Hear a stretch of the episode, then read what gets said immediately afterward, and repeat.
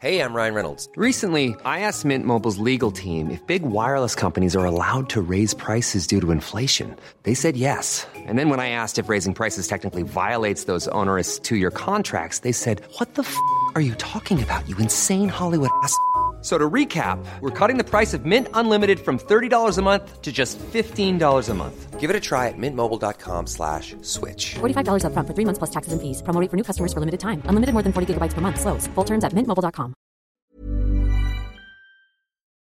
Chers auditeurs, Dear listeners, bonjour. welcome in Comme d'Archi Podcast Season 4 Saison 4, dans le monde fascinant des architectes. and in the architectural projects. Je suis Anne-Charlotte Deponte, passionnée d'architecture et docteur des universités en histoire de l'archi. I am one of the spokespersons of Anne Charlotte, who is a PhD in architecture history. Merci Thank you d'être avec moi aujourd'hui. to be with us today. Et And maintenant, now, lundi en français, place au talent. and Wednesday, let's talk projects. In English, of course. Bienvenue dans Comme d'Archi. Dear listeners, good morning. This is Esther on behalf of Anne Charlotte. It's good to meet you again in season 4 of Comme d'Archi episode 71 on the topic of the competition Europan 17. For the first time, Ruben Madar, architect, newly in charge of promotion, talks to Comme d'Archi alongside Isabelle Moulin, General Secretary of the Europan France competition.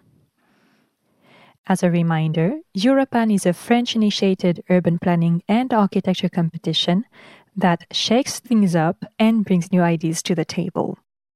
It has become a tool for European cities and urban players to find and develop innovative strategies for their changing sites.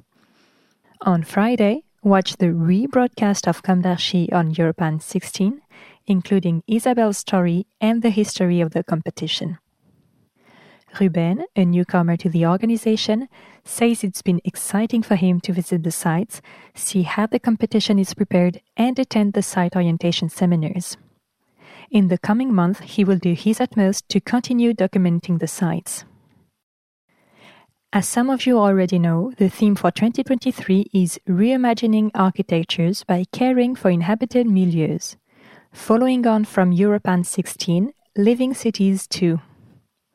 This year, 52 sites are proposed across Europe, including 10 in France. These are the ones we're going to talk about. It's worth pointing out that the projects are due on July 30, 2023 at 11:59 p.m. Paris time. François Leclerc, who has played an important role in the history of this competition and whom we have interviewed on several occasions in Comme d'Archi, architect and urban planner, is president of the Paris jury for the session. On the Grenoble site, which covers an area of almost 10 hectares, 9.8 to be exact, we have to let the birds sing and consider public space as a space for biodiversity. Just as in Guérande, on an area of 77.5 hectares.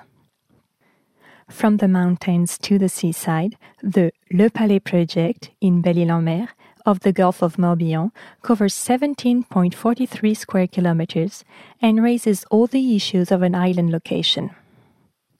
Higher up in the metropolis of Rouen, 180 hectares make birds sing in their relationship with the Seine. While in Marseille, on 3 times 25 hectares along the Aygalades stream, three different situations of cleavage and rupture tend to be elucidated. While the birds sing, second lives are imagined in the transformation of neighborhoods and buildings into inclusive environments. In Fleurance in the Gers, 4 hectares and the Bastide. In Nantes, in the heart of the city, 18.4 hectares and the hospital. In Rennes, on the edge of town, in contact with the Blosne district, a green belt. In Bernay, in Normandy, scattered hectares and their industrial and residential derelictions. And finally, in Courcy, in the Greater Reims area, 65 hectares and the 112 airbase. Here, it's not just the architecture of buildings, but also the architecture of ideas and the architecture of living environments. How do we live together? In the 19th and 20th centuries, we produced an enormous amount for better or for worse. we realize that abstracting ourselves from the living has endangered many things. Today's utopia of doing things differently needs to be made concrete. Heat, the disappearance of living things, imbalances, these are all human actions.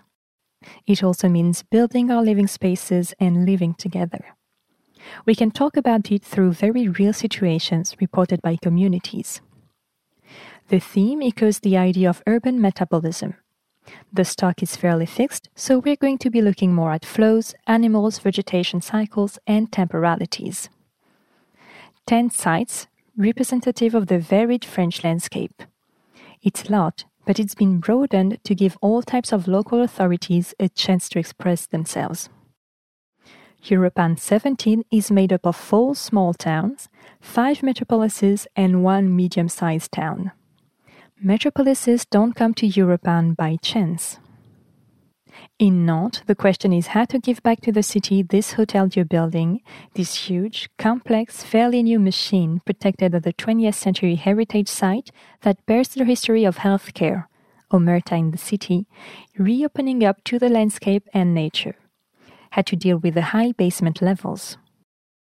After the competition, there will be consultation and discussion, enabling us to think about the short and long term. It's a project process some of the teams will express their views on the method.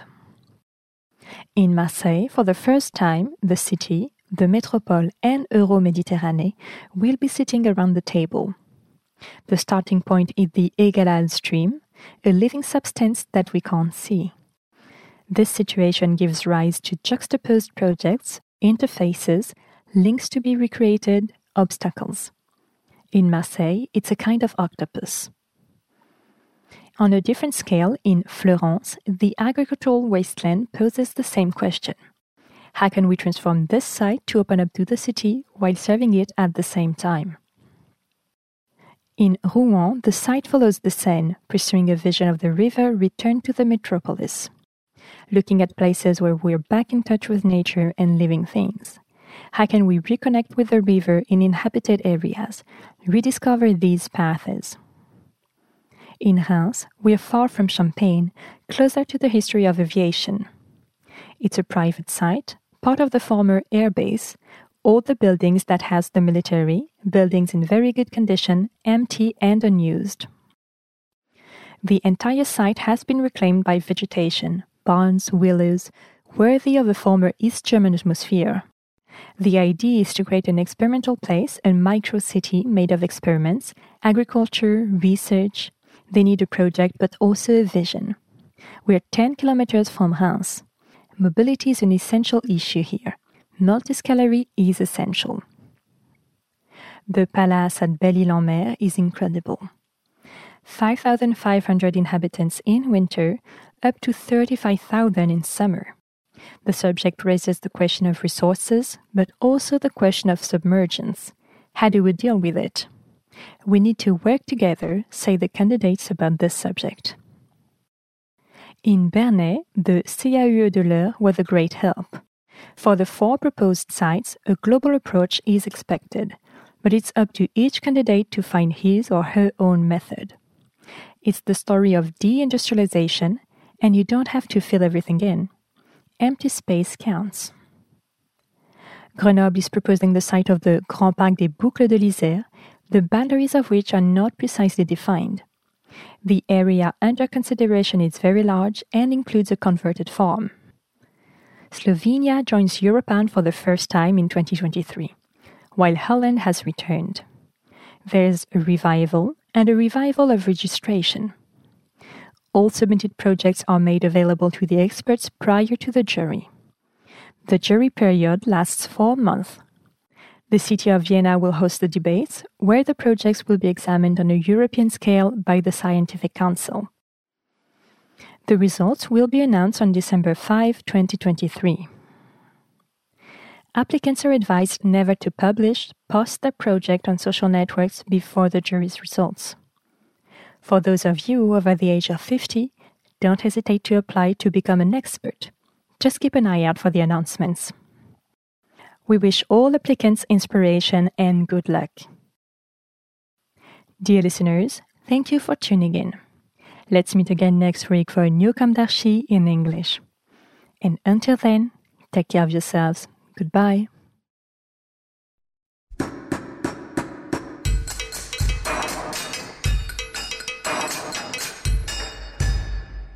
Thank you for listening.